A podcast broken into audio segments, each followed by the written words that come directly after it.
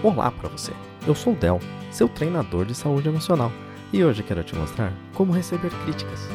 Quando recebemos uma crítica, temos uma chance de avaliarmos uma situação, olharmos nossa capacidade de reação e de quebra, melhorarmos algo. Mas como é para você receber uma crítica? É um momento desagradável? Suas emoções se mostram alteradas?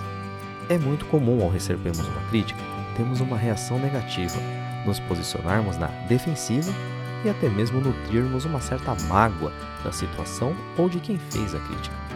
A programação neurolinguística apresenta duas formas de pensar, que juntas podem te ajudar a ressignificar uma crítica, mesmo as mais duras. A PNL nos ensina que mapa não é território, ou seja, a visão de mundo, a opinião de quem emite a crítica, é baseada no que ela vê do mundo, que pode ser muito diferente do que você vê. Ao receber a crítica, lembre-se de separar o que é realidade objetiva do que é mapa de quem critica. A realidade é o fato que não muda, que é igual para todos, algo fácil de comprovar e que existe em qualquer contexto. Já o mapa é como enxergamos a realidade.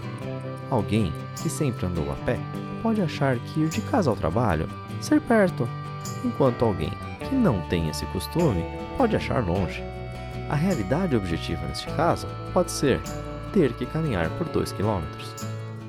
O segundo ensinamento é que toda ação tem uma intenção positiva para quem executa. Ou seja, mesmo que naquele momento, por mais que pareça impossível enxergar, existe uma intenção positiva para quem executa a ação de criticar. E com calma, você pode buscar entender ou até mesmo perguntar diretamente qual a sua intenção positiva com essa crítica. Esses dois passos, com treino e perseverança, vão te fortalecer e preparar para receber as críticas, extraindo delas o que pode ser bom para a sua vida. Fique bem, fique feliz e fique com a gente. Um grande abraço.